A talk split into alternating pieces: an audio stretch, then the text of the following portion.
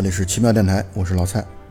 大家好，我是小吉。大家好，我是贾老板。啊，我们三个人今天聚在一起，给大家来聊一部最近上映的一部非常热门的动画片，就是《Coco》，叫《寻梦环游记》。呃，一说名字还以为是说的李玟。对对对，因为我一直都没有记住这个名字，就包括中文和英文。英文其实还好。《寻梦环游记》这个名字，我觉得翻译的挺糟糕的。说实话啊，就是从经常看电影的人的角度来说，我觉得这个名字翻的就是一点特点都没有，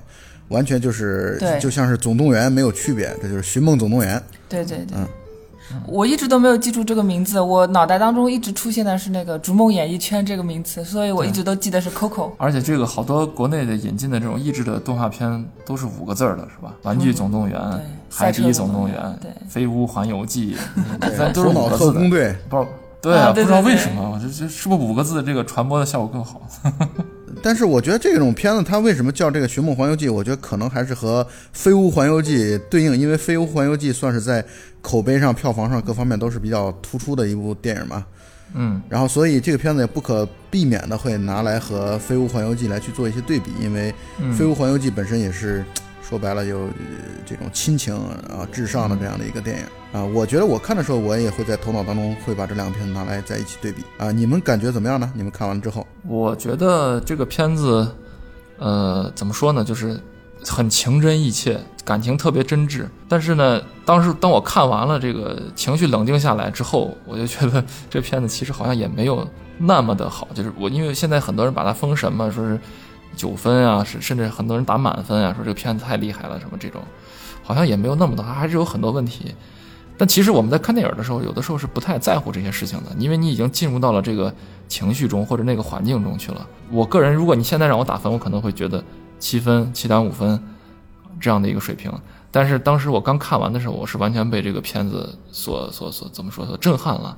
然后自己感觉整个人都已经沉浸在了那个片子所要传达的情绪里边。看完这个片子之后，然后这个电影院灯亮起来了，字幕已经走了很长了，然后我还是在电影院里面在回味着刚才过去的那段故事，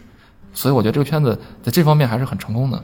我觉得能做到这点已经很牛逼了，好吗？就是能够让你在看电影的时候如此的沉浸，并且能够情绪随着他编剧导演的这样的一个意图，然后往然后被左右，我觉得这就是一个很很了不起的地方所在了。我觉得对，是的，就这个我们。呃，既然说到对这个电影的评判，那么就必然牵扯到这个电影，它不光是一次简单的观影体验，它还是一个就是我们在观影之后，然后能够反复被提及并反复被体会，啊，并反复在心中给它一个评价的这么一个艺术这种艺术门类。所以我觉得，当你在看完这个电影之后，这个感感受慢慢的淡去了、退了、退退掉了之后，呃，你对这个影片的。其他的方面的这种评价会慢慢慢慢浮现出来，会更加的明确。这也是我对这个片子的有一些这个，还是觉得它可以做得更好吧。比如说，它这里边对一些这种穿越的这种规则，包括他是小孩如何拿了一把吉他就直接就穿越到这个阴间的，这些这些过程或者这些设定，我觉得还是显得略略为草率。但是呢，就当其实当你在看这个片子的时候，一旦会比如说。升起一丝疑虑，比如说为什么他们这么快就和解了？为什么这个家庭这么快就原谅了？为什么他们呃这小孩可能穿越过去又穿越回来？这个诅咒是什么样子？当你可能产生一丝疑虑的时候，这片子又非常聪明的会用一些小的笑料、小的包袱啊，你比如说解释这个穿越规则的时候，他就会把你带到一个阴间的这种相当于出入境检疫 这个办公室去，然后那个骷髅骷髅的那个官员还对那个狗过敏。然后他说：“这个狗可是它狗没有毛，而且你是个骷髅。”他说：“对，但是我还是对它过敏。”就这些用一种小的包袱、小的笑料，很快把这事都带过去了。包括比如说这个骷髅的手啊、头啊，都是可以随时摘掉的啊，都是互相握手的时候可以把手都可以拆开等等等吧，用的一种这种小梗。当你在对他们有一丝这样的疑虑的时候，他又会用一些很小的小细节，很巧妙的把这事情就就。比如说混过去吧，就把这个事情就划过去了，所以我觉得这也是这个片子的聪明的地方。其实从结构上来看，它还是一个很经典，说经典，或者是你甚至可以说它是一个八股文式的这么一个结构。就你已经我看到一半的时候，我就已经知道了。当然这里边牵扯到剧透了啊！大家如果没有看过这个片子的，可以赶紧去看。那接下来我说的很多话，可能就已经如果你没看过，然后你知道这个底底细的，知道这个包袱的话，可能就呃看的没意思了。就是当我们在看到我在看到这个呃那个小男孩和那个落魄的那个骷髅走在一起的时候，落魄的骷髅曾经他说我曾经是也是一个什么什么搞音乐的，然后他自己也会弹了一首歌，我已经实际上已经意识到了，这个人就是他的曾曾曾祖父，而那个歌神不是。就是我觉我觉得这个是一个常见的利用的一个梗，而且当我意识到最后他们会在歌神的这个现场呃演唱的时候，然后进行，比如说最后把这个这个这个照片拿回来，这就是相当于最后的一分钟营救嘛。就片子里面的很多的结构都是这样的，我相信最后他们肯定会在那里边呃有一些这个这种怎么说一个动作场面或者说是大场面，然后这个小男孩从这个楼上摔下去的时候。我也不会担心，因为我知道最后那个大的那个长着翅膀的那老虎还是那个猫嘛，就肯定会过来接住他。就这些都是一些传统的、很用的烂俗的一些结构。但是其实你在看片子的时候，你是，如果你进入到这个情绪中，你是不太会在意这些事情。呃，你也没有意识到的。但是当你看完了之后，当你的感情慢慢慢慢开始冷静的时候，你会觉得，哎，其实这片子还是挺俗套的，就是有很多东西，其实都是我们可以预想到的。那我跟贾老板可能是恰好相反一点，因为我们当时看的时候，四个人有三个人没有哭，所以我没有哭这件事情已经在我台被。说成是冷酷无血，冷冷酷了。没有，我们不是说成你冷酷，就你就是冷酷，对，这 这个事实。嗯，但是我觉得你回过头来想想这部片子，其实就是跟贾老板刚刚说的一样，就是它的整个故事线逻辑都比较完整，而且它的画面其实我觉得是非常非常好看的。但我觉得稍微有一点欠缺的问题就是，呃，可能他的那个动机并没有给的特别的足，比如说他那个冲突。就是说，他的整个家庭是不让接触一点点音乐的。这个巨大的冲突其实是强行人为加上去的，对对对，而并没有那么自然。然后最后他们的家庭达成了一个和解，其实也是一个比较，嗯，怎么说呢？你知道事情就是这么会发生的，但是他那个制造的巨大的那个冲突，感觉并没有那么的自然。嗯嗯。嗯，然后可能也是因为过早的猜出了那个结局，以及。我我看电影的时候，后面有两个小姑娘一直在说话，所以就没有很好。但是，但是我很我很好奇，就是这么这么冷血的你，为什么不上去怒斥那两个小姑娘？我怒斥了。哦，怒斥了。对，怒斥完了之后，他们继续说。对，看来是他们比你更冷血，完全不在乎。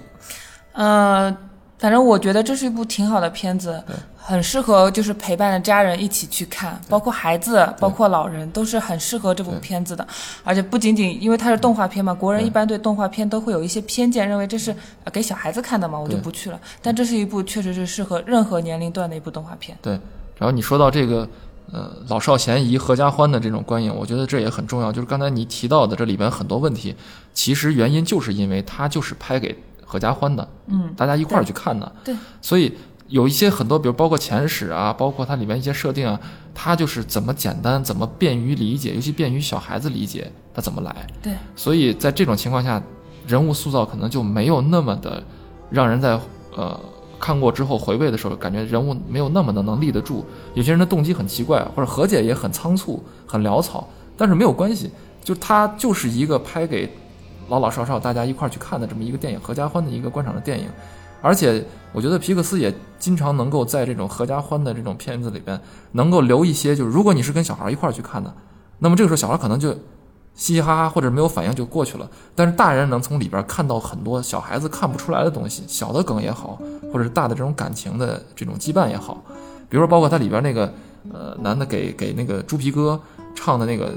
最后一首歌，完了以后猪皮哥就走了嘛。他里边唱那歌就是他下垂的，然后看了一眼说双手，他说哎原原歌不是这么唱的，哎这里有小孩子，就这种东西其实小孩在电影院他是不知道的，对，但大人是会会心一笑的，而且唱这首歌给一个被世人所遗忘的一个猪皮哥这样一个形象，他最后逝去之前临终之前听的这么一首歌，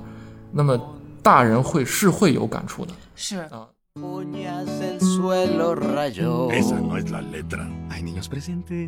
Sustrenza son de alambre argada suspiernas están 这时候就就相当于比如说如果是个小孩子他可能会更会对这种呃什么晚安啊、摇篮曲啊这种有感触，而大人会对这种带一点这种思念之情的，甚至带一点点的这种男女之间的这种事情，他是会更有感触的。我觉得皮克斯这一点做的就非常非常好。是的，每个年龄层他都可以从中看到不同的东西。对，然后所以我才说，所以我才说，我觉得你们俩的这个打分啊，包括评价，我觉得还是太苛刻了。其实这个片子，呃，就是它之所以，呃，好的地方就在于，因为它是个动画片嘛，它确实是一个适合全家人观看的。所以呢，它我们现在所挑剔出来的一些，呃，就事后啊冷静下来想的一些毛病和问题，这我觉得也是没有办法的，就是。它确实就像刚才呃贾老板刚才说的，那它很多很多的这个设置简单，那它是它的观影人群来去决定的，啊，所以它不可避免的把这个做的简单一些。但是好的地方就在于，我觉得恰恰就是它这个设定能够让很多人直接就很容易就懂，就包括你的这个嗯你的这个就是你穿越的方式，你回去的方式，嗯。啊，然后你的这个二次死亡等等等等这些东西都嗯。就是让大家接受起来非常非常容易。对，那那老蔡你打多少分呢？我是我是打分狂魔嘛，所以我一定要问。对，呃，我我都不好意思说，我觉得这个片子如果让我打分的话，我就打，我就是刚才贾老板所说的那个打九分的那些人。我觉得这里边也很有道理，就是因为观影的这种感动，其实是一种很私人的一种体验。就咱们今天为什么来录这个短节目，就是我们觉得大家都被这个电影的某些场景所感动到了，所以我们有必要大家过来聊一聊。但是就是因为这些体验其实是一种很私人的体验，就像吃饭，就是那个蔡澜也讲过，就是吃饭是一件很个人的事情，所以我觉得，呃，有很很多或者绝大部分人会把这种感动纳入到他的这种评价体系里边去。他看完之后，他觉得很舒压，或者是很感动、很过瘾，他就会打得很高。那可能有的人觉得他不是那么能感动到的，比如说像这个冷血小鸡，就他 就打分儿就相对来说低一些。不不不，我打挺高的，啊，你打挺高的啊，对，啊，但而但是我对我个人来说，我可能不太会把，呃，这种观影的时候的那种很冲动的这种感情带入到打分的里边儿。那我觉得电影还是对对对它还会会被人拿出来反复的去品味。当然，我也必须要承认，这个创作者他们一定是情真意切的，就是他们对这个感情一定是非常浓烈的这种体验，才能够融化到这个片子里边去。然后，但是他情真和他的这个结构上的一些鸡贼、一些套路都是真的，他也可能同时鸡贼，同时也情真一些。我觉得这个不矛盾。就所以在我这儿，虽然我打比如说七分或七点五分，但是如果你让我给出推观影推荐，我一定是就是双手推荐，就一绝对是希望大家去电影院看，因为现在能有一个让。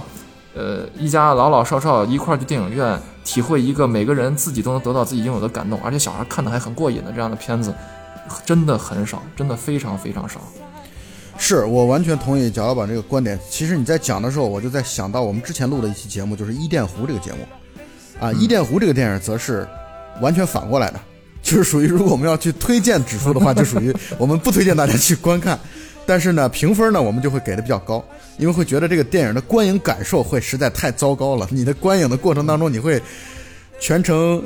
呃压抑，然后沉重，甚至犯恶心的这样的一种状态。呃，但是呢，这个从电影的拍摄表现手法上，我觉得这点小吉应该认同我的观点吧。对对，所以我现在想问一下大家，就你们看这个片子之后，片子里面最感动你的那个场景是什么？因为对于我来说，有的时候我觉得我很感动的地方，我说给别人，别人觉得莫名其妙。比如说像《美国丽人》里边有一个那个画面，就是拍那个塑料袋飘来飘去的那个画面。当时我看到那儿之后，我就突然间觉得特别难受，然后就痛哭不已。我记得我第一次看这电影的时候，但是我讲给别人，别人觉得你是个傻逼吧？就怎么看到那儿还会哭成这个样？对我就是感动的场景，人和人是有很大的主观差别，所以我特别想知道你们的这个感动的点在哪儿，哪一哪一幕？嗯，我比较感动的就是最后的时候，那个米格给他的那 Coco 太奶奶啊。唱歌唱歌，然后太奶奶就想起了一些往事，然后他说了一句“啪啪”出来的时候，我觉得还真的是，哎呀，就是他从他那个颤颤巍巍的手从那个呃抽屉里边拿出那个照片，撕碎的那一点那一角照片的时候，对，就他回忆起那个他和父亲的一些往昔的时候，哦，老蔡呢？呃，我觉得两个地方让我印象比较深刻啊，一个就是我觉得他给猪皮哥唱歌的那段儿啊，我觉得那段儿、那段戏特别棒啊，就是对，你看就一看就是成年人，而且这里面带了一点儿这种呃朋友或者是兄弟之间的那种互相的你知道终关怀。你知道那个那段戏啊，其实很像古龙小说的感觉，就是它哎对带它带有一种这种月夜冷，然后这样的一种情绪在里边。对，而且后还有酒是吧？对，然后这一个就是像是一个落寞的英雄，然后就是我们送别他，然后这个人不可避免的就会消失掉了，这样的一种悲剧色彩在里边。所以我觉得这个这一段让我觉得，而且那首歌很好听啊，让我觉得这段戏很感动。第二个呢，我觉得是应该是小吉说的那个，应该差不多吧，大家就都是这样。我的观影体验主要有一个问题在于，我在观影的时候是我们全家一起去的，然后我大概我闺女在三分之二左右开始的位置，就不停地在抹眼泪，不停地在抹眼泪。她是那种默默的那种，就小姑娘的那种默默的那种抹抹泪式的哭。我觉对，然后就是那那种状态，让我觉得我的观影其实一一部分的情绪是受到她的这样的一种影响啊，所以呢，我就会觉得啊她哭的特别，他哭的特别的特别的伤心，然后。对所以你也哭，所以就受他影响。呃，对对对对，就是尤其他，我觉得他受不了那个那个他的那个太奶奶，然后和他的爸爸之间的那种 那种那种情绪啊，所以我觉得我很受到这种情绪的影响。但不管怎么说，我觉得这这这个戏啊，从中后段开始，这个感人的点啊，其实相对来说是很密集的。对，其实我我的感人的场面，就是还真的不太一样。就前面其其实很多的情节我都觉得是挺感人的，但那个情绪稍微就是因为我还有一点绷着的，我觉得就不是特别能够让我哭得出来。但是我的泪点其实出现在那个他的那个曾曾曾祖母，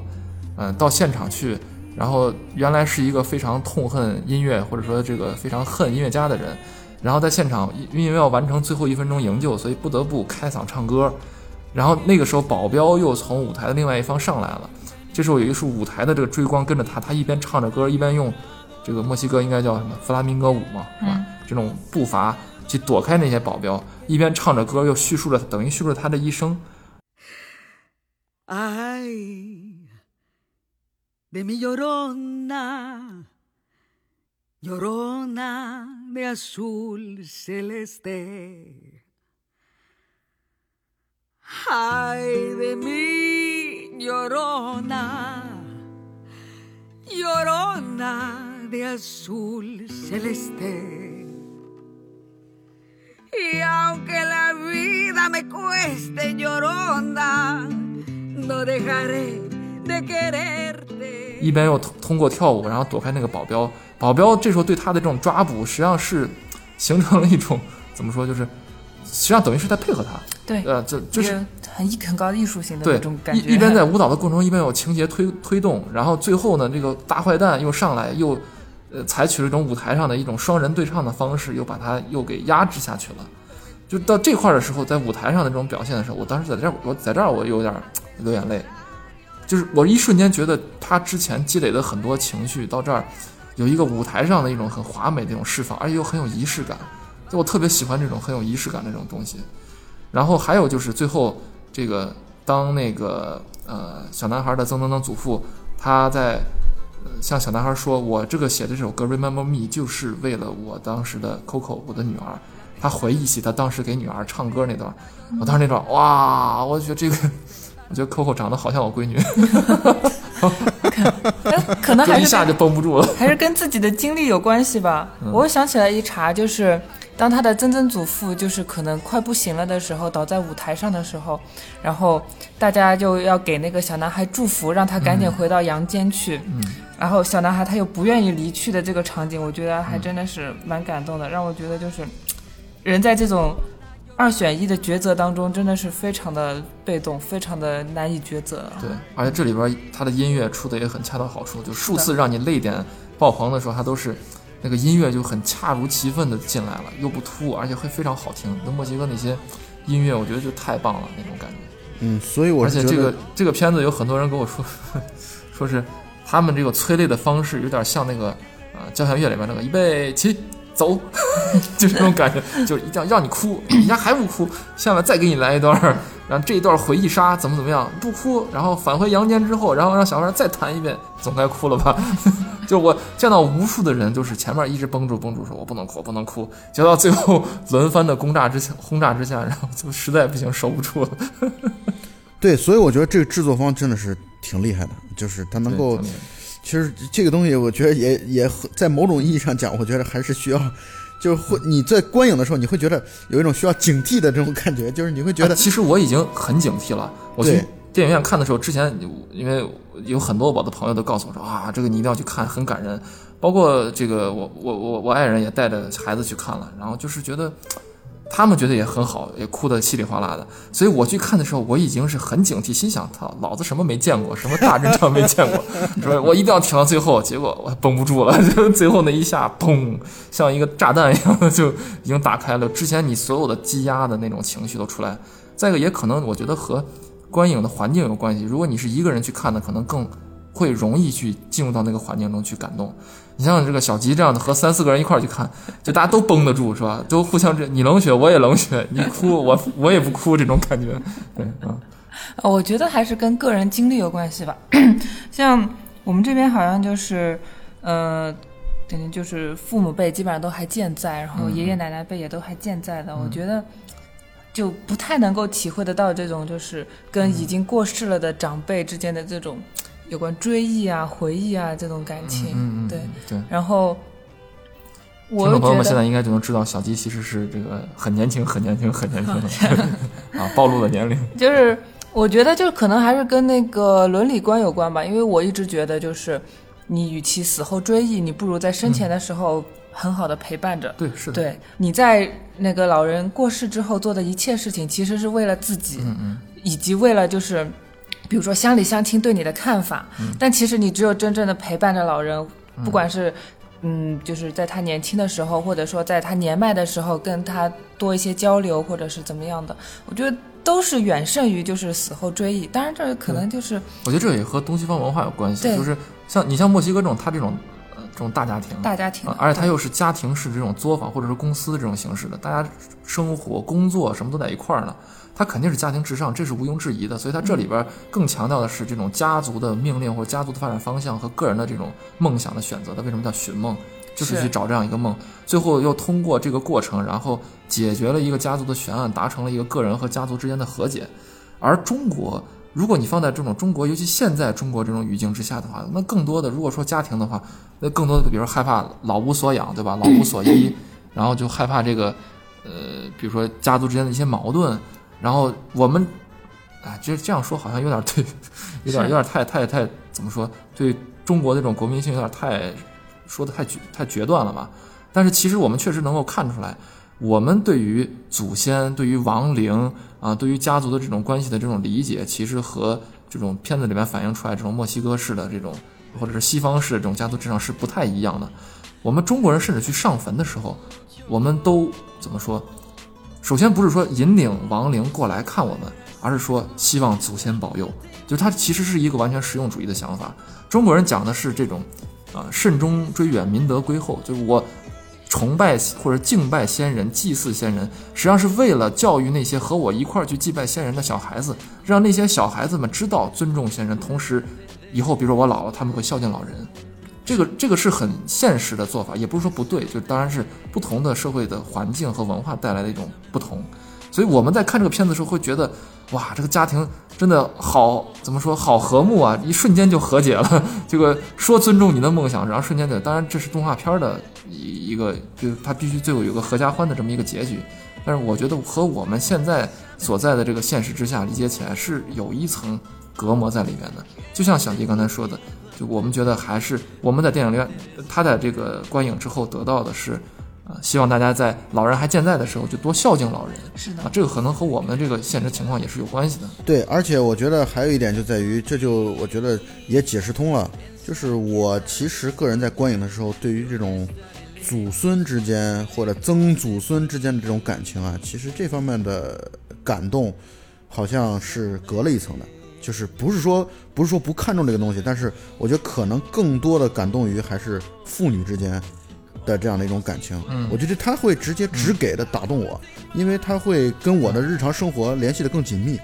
啊。其实所以呢，这一点上我我我完全同意刚才贾老板所说的，就是我们现在这个应该很难去体会，其实，在我们现在的家庭生活当中很难去体会这种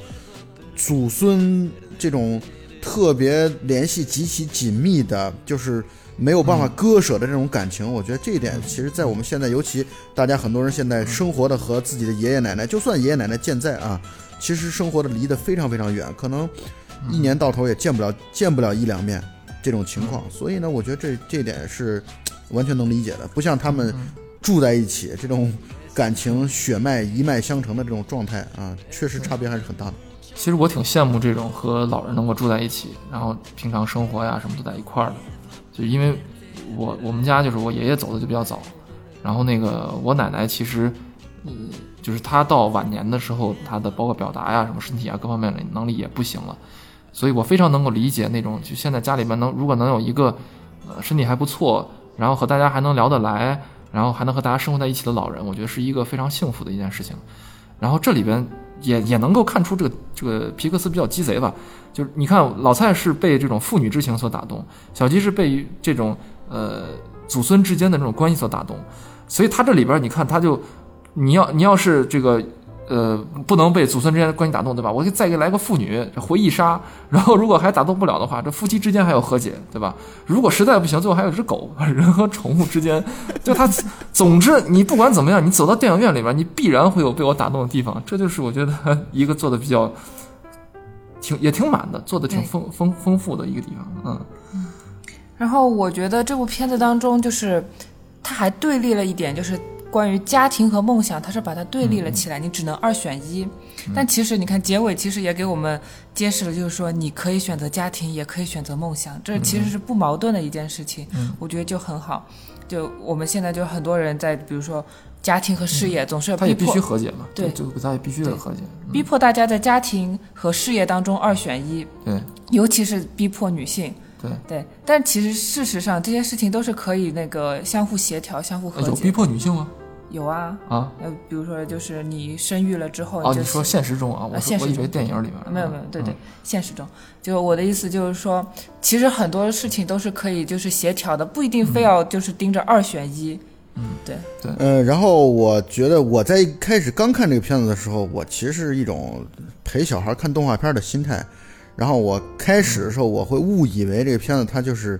在讲这种梦想和啊现实之间的这种对立追逐啊，这种对立。然后，然后就是我以为这是特别俗的这样的一个表达。我我觉得，也许我后来对它评分高，也有这方面的这种预期被打破的原因所在。我一开始以为这片子是个特别俗的那种，就是把理想和现实对对抗，然后后来达成和解这么一个故事。后来其实它不是嘛，后来他或者说这个东西都已经是次要的矛盾了。对，所以说这个片子就是它的好处就在于每个人都能从这个片子中得到自己不同的感动或者收获。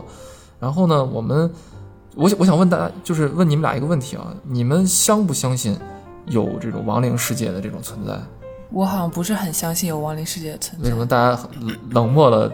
对，这是一个 非大概三秒常钟非常复杂的一个问题吧？我觉得，嗯你就好比问一个人，就是你是有神论者吗？但是有神论者还要分无数种，比如说你有单一神、多神，或者说是、嗯呃不可知论什么的。当你这么冷静的开始分析的时候，说明你就是个无神论者。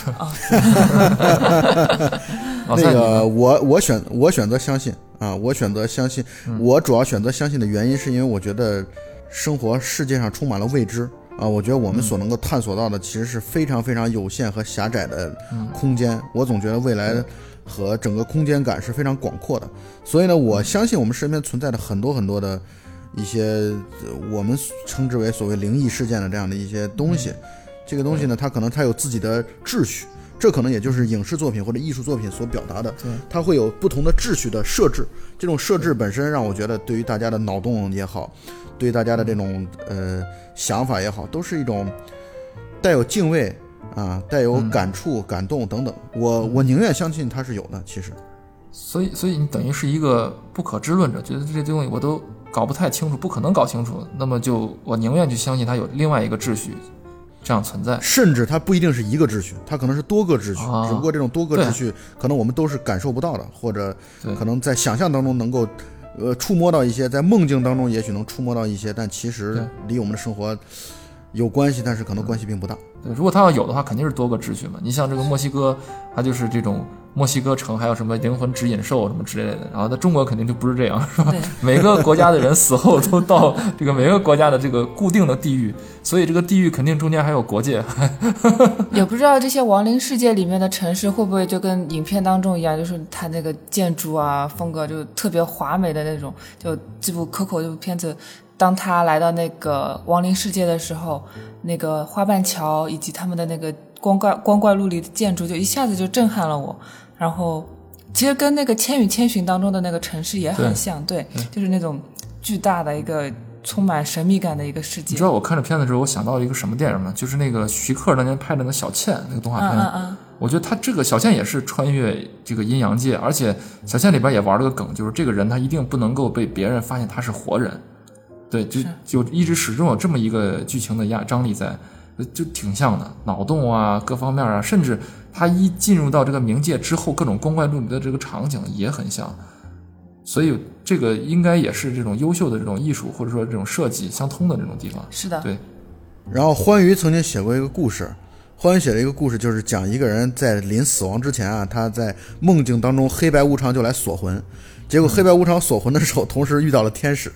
然后黑白无常来证明他是中国人，他是中国体系、中国这个鬼魂管制体系下的这样的一个一个对象。然后呢，天使就在说这个人已经入籍美国了，他归归我们老美来管，然后等等，他曾经写过这样的一个故事。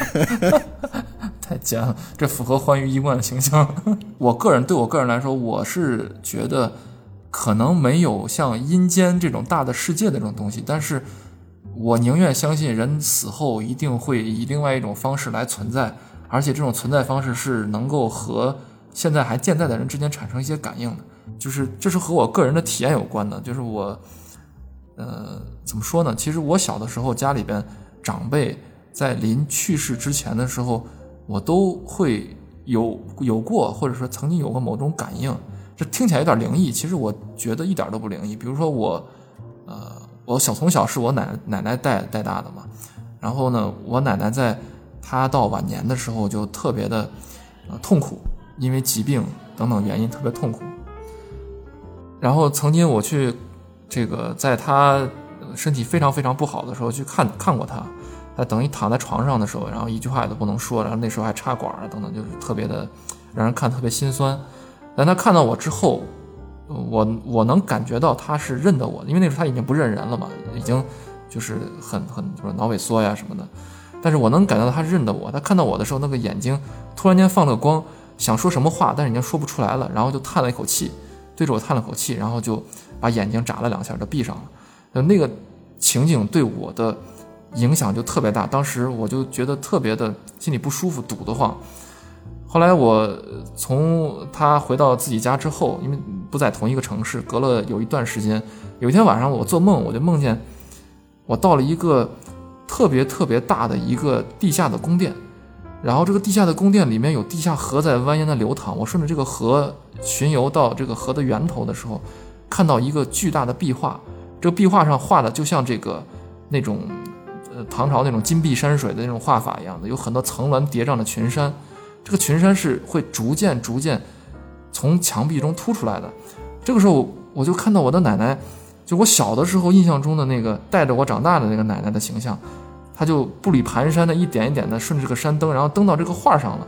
最终她在画里边向我招手，向我上说话，说你。要不要跟我一起登这个山来唱这首歌？我就特别特别的有冲动，想要冲到这个墙上去。然后我手摸到那个墙壁的那一瞬间的时候，发现这个墙是是画，是平面的，而不是像我看上去是凸出来的。结果手被这墙挡住，然后我就醒了。然后这个做完这个梦的第二天，我就收到消息说我奶奶已经去世了。就是，所以我觉得他可能会有一些感动，或者是这种感应的这种东西在，包括。我的姥爷，嗯，他们去世之前的时候，我也会做过一些梦，所以我是相信，人们会在临终之前，通过人的精神也好，或者通过所谓的能量也好，会和自己的亲爱的人之间产生某种沟通。这种沟通，我是宁愿他相信他在他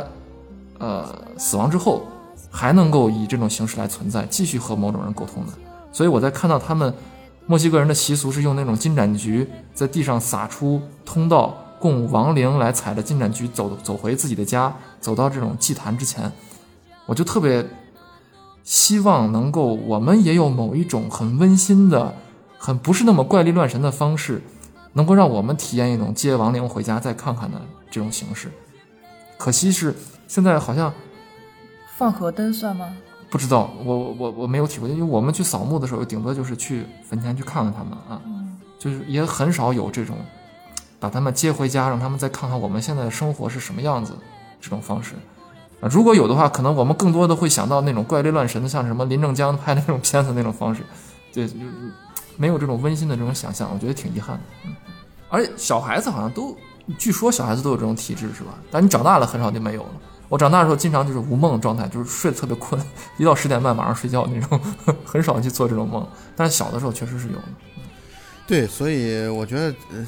也欢迎听众朋友们来给我们来留言，就是你们弄得这么鬼气森森的，我们很温馨，很温馨。对对对，我们讲的其实是一个特别特别温暖的一种一种状态，它不是就是我们没有邪邪乎乎的，然后神神叨叨的，不是这个意思。所以呢，其实这正是这个电影所给我们带来的这种体会和启发和启示。它其实虽然讲的是墨西哥的故事，但其实这种人和人之间的情感，包括人和故去的人之间的这种情感，其实这种情情感是跨越国境的，跨越界限的。所以呢，我觉得这种东西让大家来去就这个问题来去讨论讨论，这本身是一个很好的事情。对，是，嗯、如果大家能有这个这种温馨的，然后又带一点魔幻奇幻的这种故事，也希望提供给我们，是吧？然后让欢愉写出更更多、更见脑洞大开的故事。从我个人的观影体验来说，我觉得这个片子比《飞屋环游记》给我带来的感动更深一些。然后，呃所以呢，我其实趁着这个片子还没有下片，我代表我们台的观点，就是我觉得大家推荐大家，呃，都去电影院去感受一下这个电影。你可能就像刚才贾老板说的，你可能能够感受到各种不同的。就是你的人生际遇在不同的阶段，你能感受到不同的这种感动。你有可能是夫妻之间的，可能是祖孙之间的，可能是父女之间的，等等等等。尤其推荐 有女儿的这个朋友们，尤其我觉得应该去看一下这个电影。二三十块钱买一张票，是吧？号称痛哭大礼包，买了买了不吃亏，买了不上当，去哭一场。包括像小吉这样的，就算你是冷酷因子存在的，你也一定能够会觉得这电影是一个很好的电影啊。小吉肯定是这么看的。是，这当然是一部非常好的电影。所以呢，本期节目我们就聊到这里啊。对，那么大家再见了。大家拜拜。拜拜。Recuérdame, hoy me tengo que ir, mi amor. Recuérdame, no llores, por favor. Te llevo en mi corazón y cerca me tendrás. A solas yo te cantaré soñando en regresar. Recuérdame